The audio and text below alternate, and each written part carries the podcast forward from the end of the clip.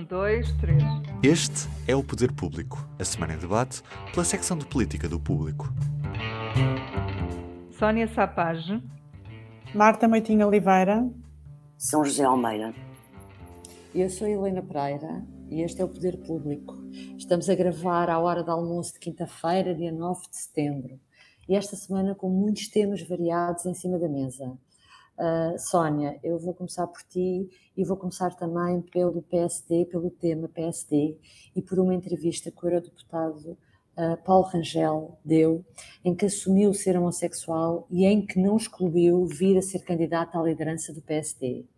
O que eu te perguntava é uh, como é que viste essa entrevista e se achas que terá sido por isso, devido a ambições políticas, que Paulo Rangel aceitou falar agora da sua vida pessoal assim como tu descreveste a entrevista como sendo uma entrevista em que Paulo Rangel assumiu a sua homossexualidade e não pôs de parte a hipótese de ser candidato à liderança, uh, assim como ligaste as duas coisas, eu, tam eu também as ligo. Eu, eu, também acho que não haveria necessidade desta entrevista, não haveria timing nenhum para esta entrevista se não houvesse uh, uma ambição política. E eu penso que nos últimos, nos últimos meses o, o eurodeputado do PSD foi alvo de algumas campanhas negras, como ele próprio um, fala disso na entrevista, fala abertamente, até diz que essas, essas campanhas negras tinham objetivos claramente políticos, de diminuição e de enfraquecimento político. Portanto, ele sabia que se quisesse fazer alguma coisa, se quisesse que o futuro do PSD passasse por si, tinha de, uh, tinha de responder a essas campanhas, tinha de jogar duro e tinha de abrir o jogo para saber uh, de onde é que parte também ele próprio, de que base é que parte. Portanto, eu acho que sim, que as duas coisas estão relacionadas a partir daquele momento, mesmo que ele não o tenha dito claramente, um, ehm, a questão da, da corrida à liderança ficou mais clara Uh, aliás, o próprio PST moveu-se em consequência disso. O partido percebeu que é isso que, que está ali em causa. Um, moveu-se como hoje escrevemos, não é? Que há uma, algum mal-estar um do PSD, ao incómodo, é isso? É isso, é isso. O próprio PST percebeu que, que esta é uma questão, e é uma questão que, claro, que antes de eleições pode servir um pouco para também enfraquecer o seu líder, não é? E por isso eu acho que Rangel também não põe os pontos nos is, não o diz assim tão claramente que é candidato uh, e, e deixa a porta aberta para alguma coisa acontecer depois das autárquicas, que é quando nós percebemos ou entendemos que a questão se vai colocar. Um, Além de criar uma certa polémica no interior do PSD, a própria entrevista criou muito celeuma nas redes sociais, porque há quem defenda que ele não devia ter feito isto, nem com ambição política, e há quem diga que uh, a orientação sexual de um político é uma questão de identidade, portanto, não há que esconder, não há que não há que hum, fazer, fazer disso uma, um, um segredo. Um, eu acho que, que, sim, que as duas questões estão relacionadas e que ele não teria, ele não teria sentido necessidade de assumir a, a sua condição se não fosse, se não tivesse, se não tivesse objetivos futuros. Uh, o timing está também relacionado com outra questão que ele, que ele na entrevista também deixa bastante clara, que é o facto de a sua mãe, que era uma católica fervorosa, como ele diz, um, já não já tem morrido e portanto esta questão que nunca foi conversada entre os dois ele refere-se a isso nunca foi conversada entre os dois agora finalmente pode ser um, assumida. Portanto ele pode dizer ah o meu timing tem a ver com a morte da minha mãe só a partir desse momento é que eu me senti livre para falar sobre isto publicamente. Uh, porque ele diz que é uma mágoa dele nunca ter falado o assunto com a mãe mas, mas eu acho que as duas coisas estão indissociáveis, sim. Uhum. E acho que o, o tempo nos dará essa razão. É, sim, haverá congresso extraordinário, congresso ordinário, aliás, do PS. Na realidade, isto também em janeiro, pode, não, quer, não é? Sim, não quer dizer que ele seja candidato, porque isto também serve como teste, não é? Para testar uhum. o partido um, a esta questão. Uhum. E isso leva-nos à próxima pergunta, uh, Marta. Achas que a orientação sexual em Portugal é algo que interfere no momento da escolha política dos eleitores? Ou seja, a orientação sexual dos candidatos, dos políticos, interfere com a escolha do eleitor? Uh, essa é uma, é uma resposta difícil de dar, no sentido em que eu, pelo menos, não conheço estudos que possam dar uma resposta concreta a isso. Mas se quisermos olhar, por exemplo, para o caso do um caso conhecido recente que aconteceu nas autárquicas de 2017, quando Adolfo Mesquita Nunes do CDS se candidatou à, à Câmara da, da Covilhã, podemos tentar, uh, olhando para os números uh, que, que, foram obtidos, o resultado que foi obtido pelo, pelo deputado, pelo ex-deputado, o que se passou ali foi que ele teve uma votação bastante boa, ele teve 15%, cerca de 15% de votos, numa altura em que tinha acontecido um episódio que foi muito conhecido, que foi, ele tinha um cartaz exposto numa rotunda em que alguém escreveu gay, em plena campanha, pré-campanha, na verdade, foi no verão, um, e alguém escreveu gay em cima e ele não deixou tirar o cartaz porque disse que aquilo não era mentira e, portanto, o cartaz ia lá ficar até ao fim. E ele acabou por ter uma votação boa.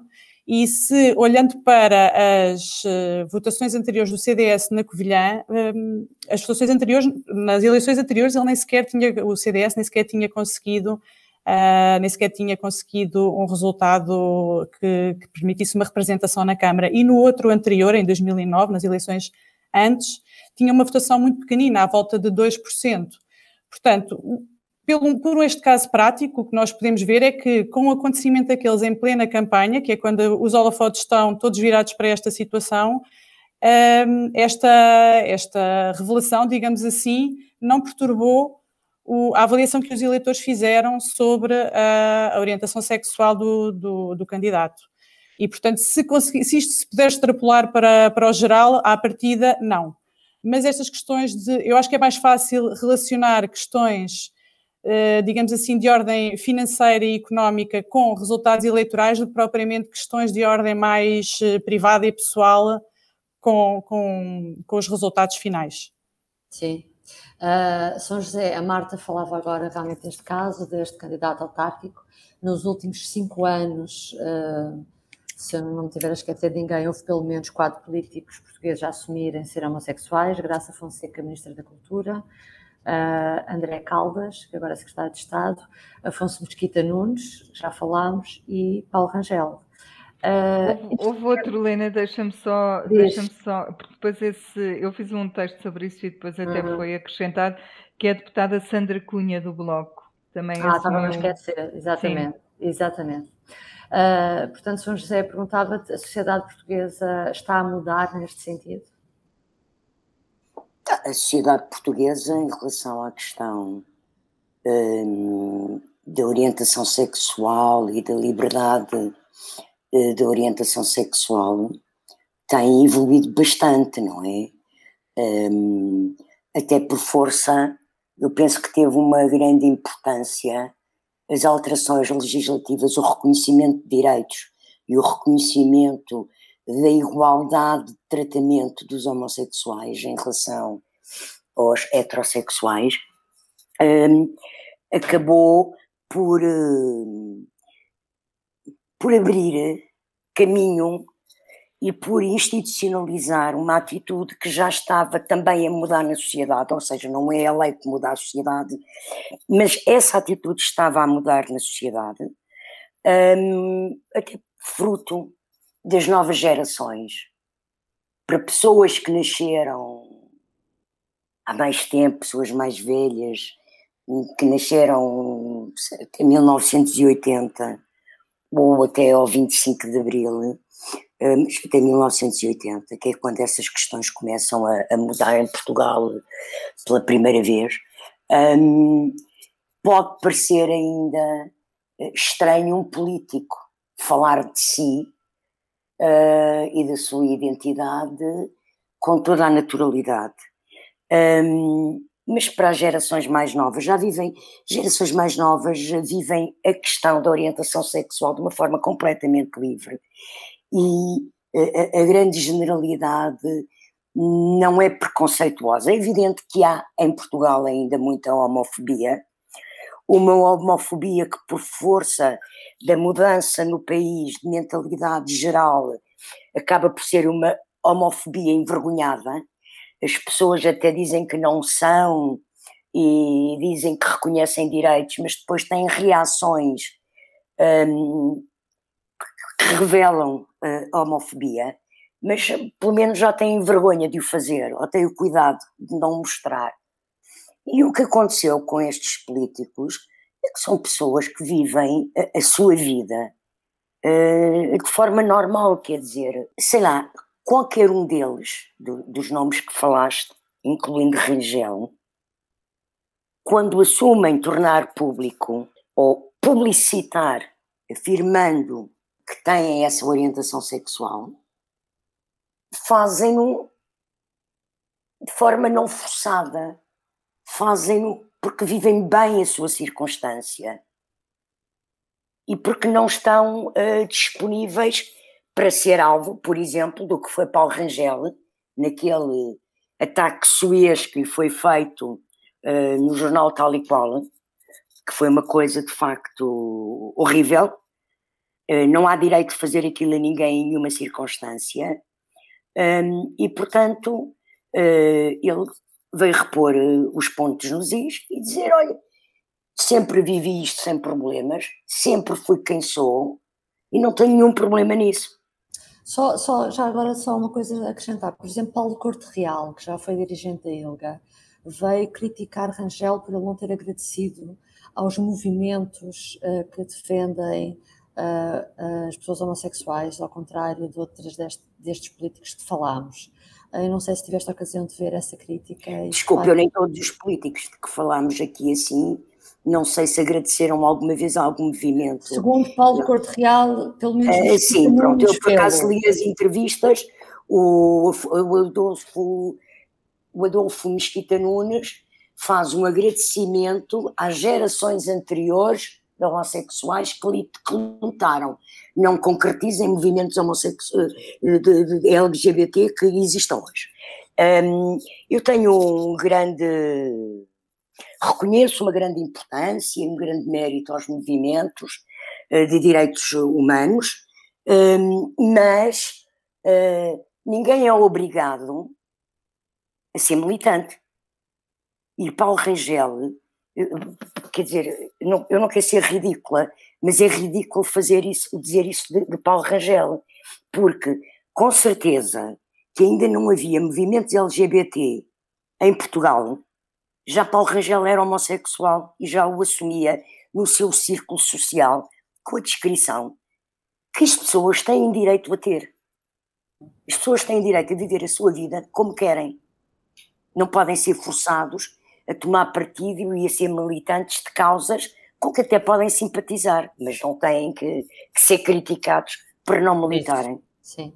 Bom, mudando de assunto, uh, vamos a, a, um assunto que eu acho que nas próximas semanas esta, estaremos, uh, estaremos novamente a debater, que é o Orçamento de Estado. Uh, Sónia, houve um congresso do PS, houve esta semana uma grande entrevista de António Costa à TVI, Uh, dias antes houve uma do Ministro das Finanças RTP em que deram pistas sobre orçamento. Uh, mas a verdade é que pelo meio ainda há umas eleições autárquicas, é possível perceber-se uh, com segurança o que é que já esse orçamento trará, mas com estas condicionantes todas Uh, é possível, o que é que está em aberto, o que é que está fechado, como é que poderão ser as negociações, uma vez que as eleições são dia 26 de setembro e o orçamento deverá dar entrada dia 11 de outubro. Eu, eu não te consigo responder a essa pergunta sobre o que é que está fechado ou não, porque acho mesmo que à altura uh, ainda há, tanto, há demasiadas condicionantes, como tu dizias. Aliás, eu acho até que há mais condicionantes do que reuniões marcadas tu tens, um, nós soubemos no Congresso do PS que iria haver conversas e eventualmente as conversas seriam na semana que passou. Uh, entretanto, os partidos vieram dizer que não tem nada marcado, pelo menos o PCP veio dizer que não tem nada marcado. Portanto, a conversa que está a haver aqui um, é um pouco através da comunicação social, como tu disseste, com a entrevista de João Leão, com a entrevista de Alexandra Leitão, com a entrevista de António Costa. O governo está a tirar, eh, a tirar soluções para cima da mesa, mas os parceiros também já deixaram claro que essas, que essas, eh, essas propostas que estão a ser atiradas para cima da mesa não, não foram uh, negociadas com os parceiros, ou seja, o, o governo neste momento está a falar sozinho, está a tirar uh, ideias e propostas para a praça pública. Ainda não chegou o momento da conversa, não é? Ainda não chegou o momento da negociação, além dos temas, uh, enfim, do que aconteceu em julho, que foi mais ou menos definir os temas um, em que podia haver conversa. Eu acho, honestamente, acho que isso tudo será atirado para depois das autárquicas, porque é uma, uma condicionante demasiado grande nós vamos entrar em campanha no dia 14, que é na segunda-feira da próxima semana, e estares a misturar campanha com orçamento é uma coisa que nenhum dos partidos quer. O PCP, aliás, queria que, o orçamento, que, as, que as eleições fossem entregues, fossem marcadas para o mais tarde possível e propunha a data de 10 de outubro, precisamente para ter a garantia de que já havia uma primeira versão do orçamento e que a partir daí é que, é que começavam as negociações. Portanto, eu acho mesmo que as negociações vão começar uh, o mais tarde possível. E não nos podemos nunca esquecer que, independentemente das conversas que existiram antes, o orçamento é negociado ainda depois de dar entrada no Parlamento. Portanto, há muita coisa que é votada depois, há muitos ajustamentos que foram, serão feitos depois, e o orçamento deste ano, à semelhança do que acontece, aconteceu em anos anteriores, o que sai não vai ser nada igual ao, ao que entra, e isso entra. vai ser o fruto da verdadeira negociação. Uhum. Entretanto, há aqui uma possibilidade que se abriu, Marta, que é o governo propor uh, uma mexida no terceiro e sexto escalões do IRS. Um, não haveria outras prioridades a nível fiscal? Que impacto é que isto poderá ter? Um, eu acho que a mexida no terceiro e sexto escalão complementam uma prioridade anterior uh, que o governo tinha, que até agora, sempre que mexeu nos escalões do IRS, foi apenas para fazer uma alteração no, no valor mínimo a partir do qual se paga IRS. Portanto, foi uma política pública dirigida a pessoas de muito, muito baixos rendimentos, em que basicamente o, o que provocou foi um aumento do número de pessoas que não pagam IRS, pessoas com rendimentos efetivamente muito baixos. O que agora eh, esta alteração parece querer significar é ali uma aposta na, na, classe média, naquilo que habitualmente se chama a classe média, porque no, eh, no sexto escalão principalmente, e António Costa, quando deu a entrevista à TVI esta semana, uh, acentuou principalmente, quando falou do terceiro e do sexto escalão, ele acentuou principalmente o sexto escalão, porque o sexto escalão tem, eu não sei exatamente quantos contribuintes estão lá dentro, mas é fácil olhar para aqueles rendimentos e perceber que serão muitos, porque o intervalo de rendimentos que ali calham é muito grande. Estão lá pessoas com rendimentos uh, anuais, não é bem rendimentos, é matéria coletável, que é, matéria, é, o, é o, salário sujeito a imposto, digamos assim, um, entre os 36 mil e os cerca de 80 mil euros, que estamos a falar de valores eh, de uma amplitude enorme. E, portanto, isto é uma medida, parece uma medida mais dirigida à classe média, que vem um bocado complementar a política anterior de começar pelos rendimentos mais baixos, e faz sentido não só do ponto de vista do PS e do governo uh, para cumprir o que estava no programa de governo, como para quem quer ganhar eleições. Quem quer ganhar eleições tem que ir à classe média, não é? E, e a classe média, na verdade, também tem sido aquela classe que um, tem, tem havido muitas, muitas pessoas que, quando falam deste assunto, referem que uh, há o enorme, o enorme aumento de impostos que Vítor Gaspar aplicou em 2012, se não me engano, um, faltava ainda, há umas partes ainda para devolver, e é a classe média que para já tem ficado um bocadinho de fora na parte do IRS, portanto isto parece-me ir ao encontro da, da linha que vem sendo seguida ao longo dos anos. Uhum. Só, só será... acrescentar um dado que eles divulgaram, entretanto, pelo menos que eu tenha lido na imprensa, é que isto irá abranger 1,4 milhões de famílias. É muita gente. Está, está aqui agregados muita familiares. Gente. É, é verdade, muita gente. Um, São José, uh, nesta entrevista que já referimos de, de, de, António Costa, que António Costa deu à TV na segunda-feira, ele, ele, disse algumas coisas, várias coisas interessantes, entre as quais que é menos maquiavélico de que muitas pessoas pensam e que nunca tomou na sua vida uma decisão errada, referindo-se a decisões sobre candidaturas, a candidatar-se ao Autarca de Lisboa, candidatar-se a secretário-geral do PS, esse tipo de, de, decisões. Concordas com isto? Os factos que referes mostram que ele tem razão. Ele, quando decide avançar, ganhou. Quer dizer, não ganhou a Câmara de Louros ao início, mas quando decidiu eh, no início da, sua carreira política, no início mas já foi, já foi há tanto tempo que a gente já quase. Sim, no início dos anos 90. um, mas, de facto, ele tem sido um político ganhador cada vez que se atravessa e, e, e, e está convicto e determinado e aposta, candidata-se e tem ganho. Aliás, é, é bom lembrarmos que ele também só se candidatou a secretário-geral já se falava de António Costa poder ser candidato a secretário-geral, atendo quando foi Sócrates, havia pessoas já no PS que achavam que devia ser já Costa. Ele soube sempre muito bem esperar pelo momento em que sentia que reunia as condições. Uh, e eu creio que é o que irá acontecer, porque eu creio que de facto a avaliação sobre a atitude a tomar em 23 só pode ser feita na altura, não é? E, portanto, até, até digo mais, eu estou convencida que se as circunstâncias atuais se mantiverem, a aceitação por parte da população da sua governação, a popularidade que ele tem, que, que chegando a 23 a situação se mantiver, que ele se recandidate novamente. E a parte do maquiavélico, o que é que achaste? Porque eu nunca, vi, nunca ouvi falar, tipo, de, uh, usar esta palavra referente a si próprio. Não, é, é, quer dizer, ele, não sei o que, é que estava na cabeça dele para dizer isso, mas se calhar uh, pode ser por pessoas que tenham uh, achado que ele estava a fazer, ou alguém que se tenha referido, nem sei se houve, mas que há um taticismo neste o seu silêncio Agora, agora o que é facto é que se ele fosse agora assumir, assumir que se ia embora, quando é que se ia embora, ficava completamente fragilizado, não é? Estava em fim de ciclo. E, portanto, é natural que ele não o faça. Sim.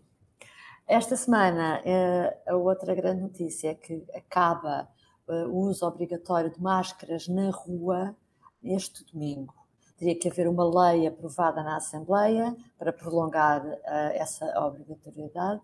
Os partidos já disseram que não querem, que acham que não é necessário. Portanto, o dia seguinte, segunda-feira, será mesmo o dia da libertação. Uh, Sónia, ou acreditas no bom senso dos portugueses, como sublinhava uh, Lacerda Salles, o secretário de Estado da Saúde? Eu acredito no bom senso de alguns portugueses, não acredito no bom senso de todos os portugueses, até porque conheço muita, muita gente que só está à espera desse dia e que hum, viajou para outros países e, e, e, alerta para o facto de nos outros países já ninguém usa máscara e não estarem necessariamente... Pois há, há vários países onde já não é obrigatório, exatamente. Exato, na rua. Uh, tenho, tenho uma amiga que está agora em Itália, tenho outra que foi para o norte da Europa e diz nada, não, não, não há máscaras e, e, e não há também nenhum surto.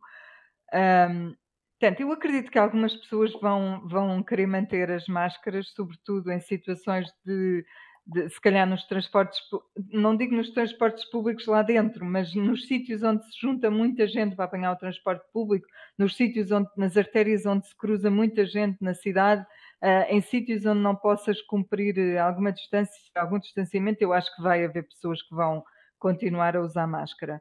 Mas... Tal, olha, Sónia, tal como Marcelo Rebelo de Sousa. Ele tal como Marcelo Rebelo de Sousa. A última pessoa a deixar de usar máscara. A deixar cair a máscara. Podemos brincar com isso também. Eu acho que ele será a última pessoa a deixar cair a máscara. Mas vai haver, vai haver uma festa para muita gente no dia, no dia em que as máscaras uh, deixarem de ser obrigatórias na rua.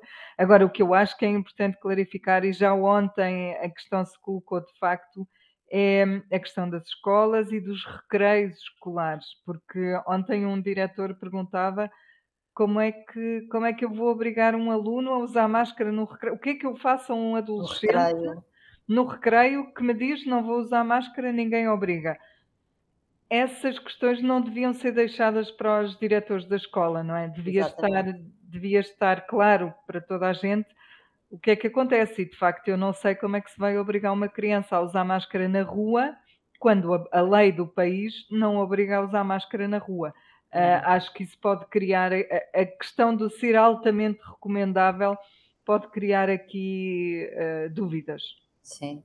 Uh, Marta, na, na, na, na quarta-feira foram ouvidos na Assembleia vários peritos da DGS precisamente sobre isto, sobre o facto de acabar a obrigatoriedade a partir de domingo e depois o que é que vai acontecer e se deve haver alguma transição, como é que se deve comunicar isso até uh, às pessoas, ou várias, ou várias sugestões.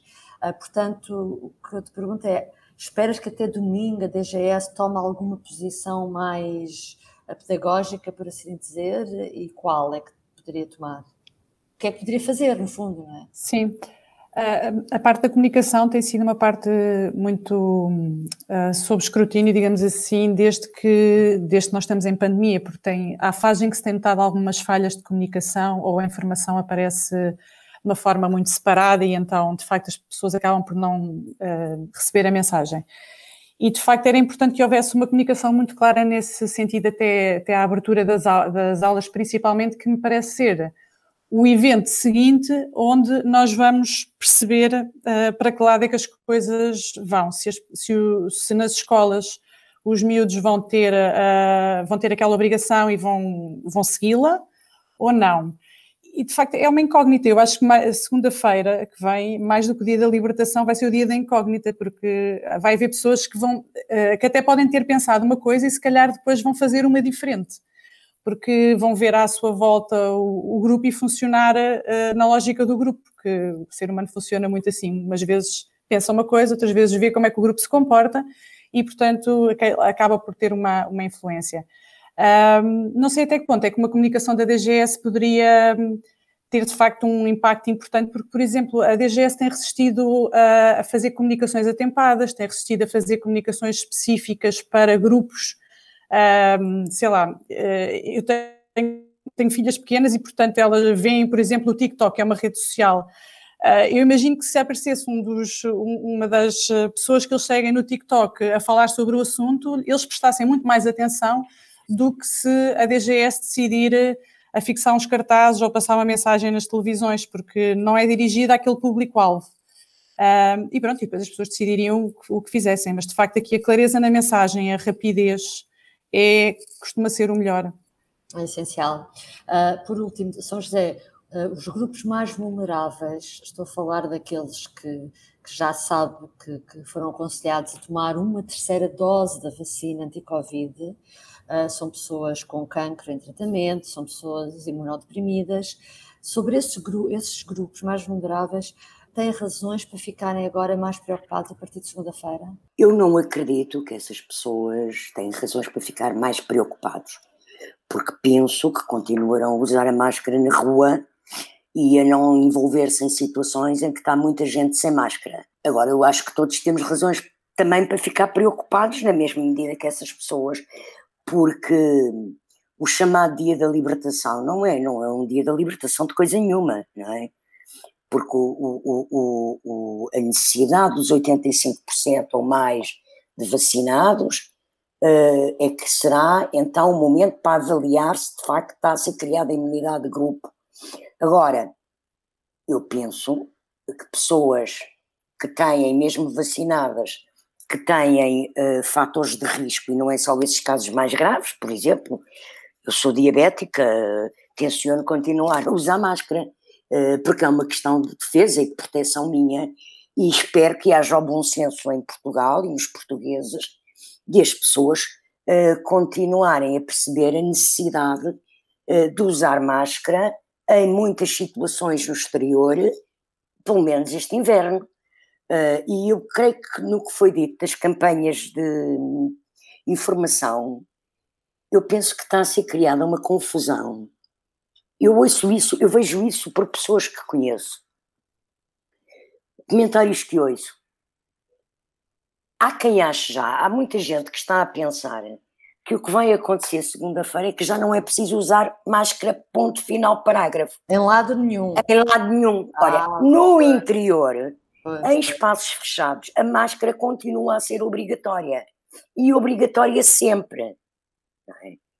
Uh, e, portanto, eu penso, e, e voltamos ao mesmo, já disse isto várias vezes, as campanhas que têm que ser feitas, é como dizia a Marta, têm que ser dirigidas a públicos específicos. É evidente que para gerações mais velhas as campanhas na televisão são muito importantes e elas quase não existiram, existiram muito pouco. Uh, mesmo no, no, no, pior momento da pandemia havia uns anúncios, mas uh, com muito pouca existência. Um, por exemplo, sobre a máscara, nunca houve campanhas de televisão. Um, houve uma que era mais ou menos das contaminações, mas nem sequer envolvia diretamente a máscara, ou explicava a necessidade da máscara. Agora, uh, uh, o que eu penso é que era bom que desta vez fossem feitas campanhas específicas, quer através das redes sociais, quer através da televisão, das rádios, para atingir os vários tipos de população que privilegiam certos meios de informação, não é? Sim. Toda a gente sabe que os miúdos hoje quase não veem televisão, não é? Uhum. Ou se veem mesmo conteúdos televisivos, veem-no através da net nos computadores. Selecionam e veem. Pronto. E portanto acho que, que, é uma fase que vai ser uh, uma fase sensível, porque há o risco das pessoas começarem a descontrolar em absoluto o uso da máscara. Uhum, uhum. Que já se nota, eu tenho notado mesmo em espaços fechados, a tendência para as pessoas tirarem a máscara. Pois, vamos ver o que é que vai acontecer. Bom, nesta reta final, vamos então uh, ao nosso tradicional público notório. Sónia, qual, pensaste nisso? Qual é o teu público notório? Começo eu? Então, meu, eu ainda estou indecisa aqui se será uma frase ou será uma notícia, mas é indiferente. Uh, o assunto é todo o mesmo. Uh, a notícia foi dada por Miguel Sousa Tavares em entrevista à revista Visão. Uh, e numa semana em que ele, em que ele foi assim, alvo de muitos, muitas picardias nas redes sociais, por causa de uma frase que disse durante a entrevista a, a António Costa, que é, ele disse Imagina um jovem altamente qualificado que vai para o mercado de trabalho e pagam-lhe aquilo que para nós é um belo salário, 2.700 euros uh, por mês. Isto nas redes, nas redes sociais fez as delícias dos, dos interna, internautas. O primeiro-ministro ainda responde: não pagam, infelizmente não pagam, e ele insiste: mas vamos, vamos fingir que pagam. Pronto, este, este Miguel Sousa Tavares, fora da realidade, uh, deu uma entrevista à revista Visão em que diz que decidiu deixar o jornalismo já no fim deste mês.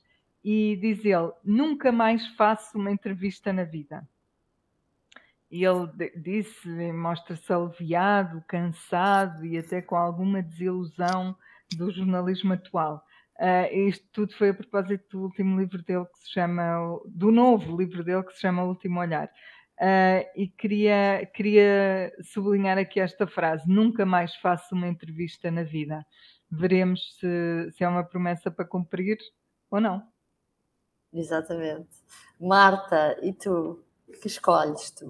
Eu escolhi uma frase do Presidente da República que foi dita ontem à noite, assim, num momento que, pelo relato que eu estive a ler na, na Lusa, terá sido assim uma coisa um bocadinho inusitada Uh, parece que ele encontrou a presidente executiva da TAP e acabou por lhe mandar uma mensagem sobre uh, que é preciso pôr aquelas contas em ordem porque os portugueses já têm muito dinheiro investido na TAP. A frase, o on dele é os portugueses têm muito dinheiro investido na TAP.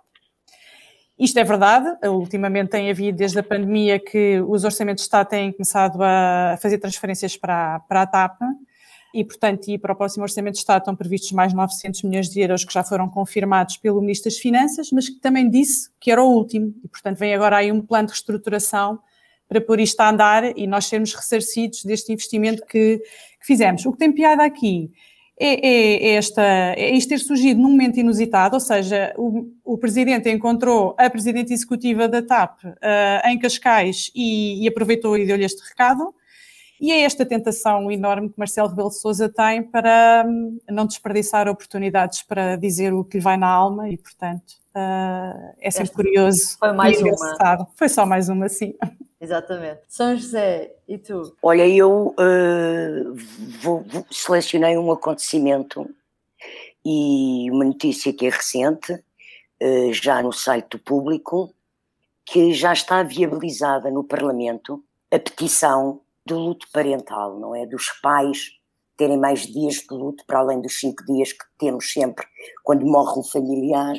No caso dos pais, quando morrem filhos, terem mais dias e a petição reúne 53 mil assinaturas, já mais de 53 mil, mas de facto hoje de manhã já se soube que o PS, o BE, o PCP e o PAN vão aprovar, portanto vão legislar no sentido de satisfazer aquilo que é pedido na petição, que é que haja mais dias de luto. Ainda não sabemos como é que vai ficar essa, essa lei, mas acho que é uma, um momento importante, porque é uma, uma questão muito sensível. Uh, é uma grande injustiça a situação atual, porque de facto perder uma mãe ou um pai ou perder um filho é completamente diferente. Imagina, não tenho filhos, mas uh, pronto, já vi situações dessas e vivi de perto situações dessas e sei que são coisas completamente diferentes. E portanto, é bom os partidos, pelo menos a esquerda, eu creio que o PSD e o CDS ainda irão com certeza juntar-se a isto também e irão anunciá-lo, mas é bom que o Parlamento tenha sido tão célere a responder a uma petição e a aceitar fazer justiça por petição popular. Sim, porque aliás foi um recorde de, em tão pouco tempo, 50 mil sim, assinaturas, sim, sim. eu não me recordo, uma coisa assim. Bom, a minha, a minha escolha para o público notório já vem do final da semana passada, mas como aconteceu depois de termos gravado o último Poder Público, ainda fui recuperá-la. E também tem a ver com o Marcelo, mas tem a ver ainda com a homenagem a Pinto Balsemão. Pinto Balsemão, no livro de memórias que fez, faz algumas críticas a Marcelo e na cerimónia que foi homenageado em São Bento, na, na, ao final da tarde de, de de quinta-feira. Marcelo passou por lá, deu-lhe um abraço, não esteve presente durante o momento dos discursos, mas fez questão, apesar de ser muito visado de forma negativa no livro, foi lá dar um abraço e no fim jornalistas perguntaram a Pito Balsemão uh, o, uh, o, que, o, que, é que ele tinha achado disso e da atitude de Marcelo e o que é que conversaram uh, nesse momento e, e Balsemão teve imensa piada porque disse: Olha, recordámos uma vez quando eu era Primeiro-Ministro estava aqui com a minha mulher e, e, e o Marcelo veio cá passar. No Palácio de São Bento, a residência oficial do Primeiro-Ministro, a consoada, porque ele estava sozinho nessa noite e, como estava sozinho, convidámo-lo. Uh, e os jornalistas perguntaram: então, isso no próximo ano, isso acontecer, é, é capaz de voltar a convidar o Marcelo de novo? Uh, e ele diz que sim, se ele estiver sozinho, claro que sim. Ou seja, uh, Balsemão, que aproveitou no livro para comparar Marcelo à lenda da, da rã e do escorpião, dizendo que nesse caso, neste caso o escorpião é Marcelo, aproveitou de uma maneira elegante por fazer ali uma vingançazinha e retratar Marcelo como um homem profundamente uh, solitário e solitário talvez insinuando que é por algumas pequenas traições que Marcelo vai cometendo ao longo da sua vida. Uh, era meu público notório e com isto fechamos e, e, e voltamos para a semana. E obrigada por nos ouvir e fazer companhia. Até, Até para a semana. Até para a semana. O público fica no ouvido.